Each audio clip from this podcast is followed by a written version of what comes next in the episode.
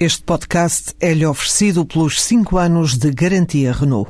Um líder está sempre à frente do seu tempo. Em alguns casos, 5 anos. Qualidade Renault. 5 anos de garantia ou 150 mil quilómetros em toda a gama.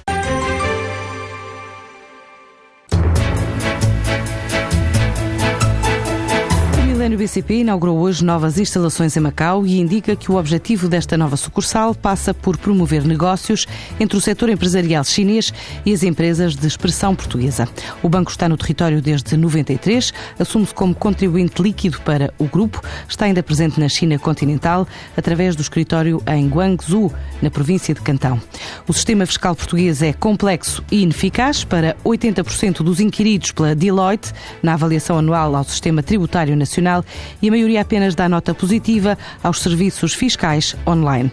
A maioria também acredita que as medidas do Orçamento de Estado de 2013 vão ter impacto negativo e efetivo em grande escala, em especial no que diz respeito à criação de emprego e relançamento da economia.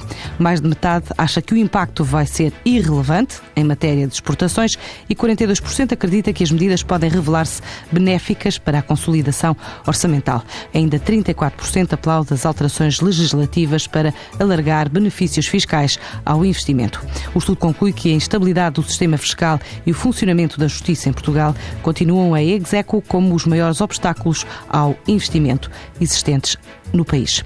Já esta tarde foi conhecido o barómetro anual sobre veículos de frota realizado por duas empresas do setor. A Arval, empresa do universo BNP Paribas, especializada no aluguer operacional de viaturas, e a CSA, especialista em estudos de mercado. O estudo revela que há uma ligeira melhoria nas vendas de alguns segmentos de mercado, mais prolongamento de prazos e as decisões sobre as frotas são cada vez mais assumidas pelo topo da gestão das empresas.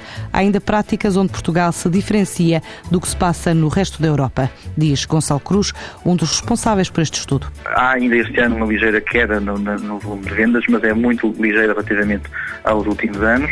Uh, relativamente ao mercado dos usados, parece existir alguma, alguma melhoria também no, no, no complemento deste mercado.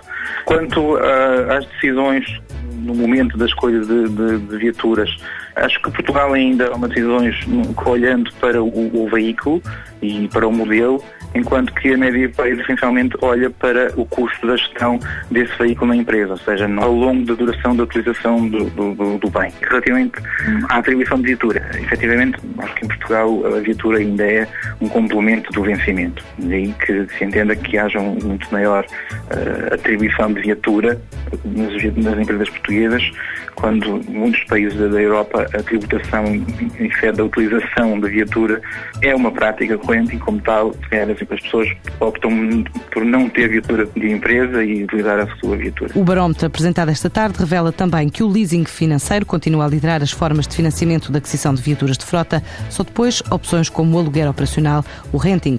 O projeto Out of the Office, do empresário Carlos Gonçalves e do jornalista José Gabriel Quaresma, está a ser lançado esta tarde em Bruxelas. Apresenta-se como um livro interativo que aborda as temáticas da mobilidade, tecnologia, espaços de trabalho e sustentabilidade, uma espécie de escritório virtual.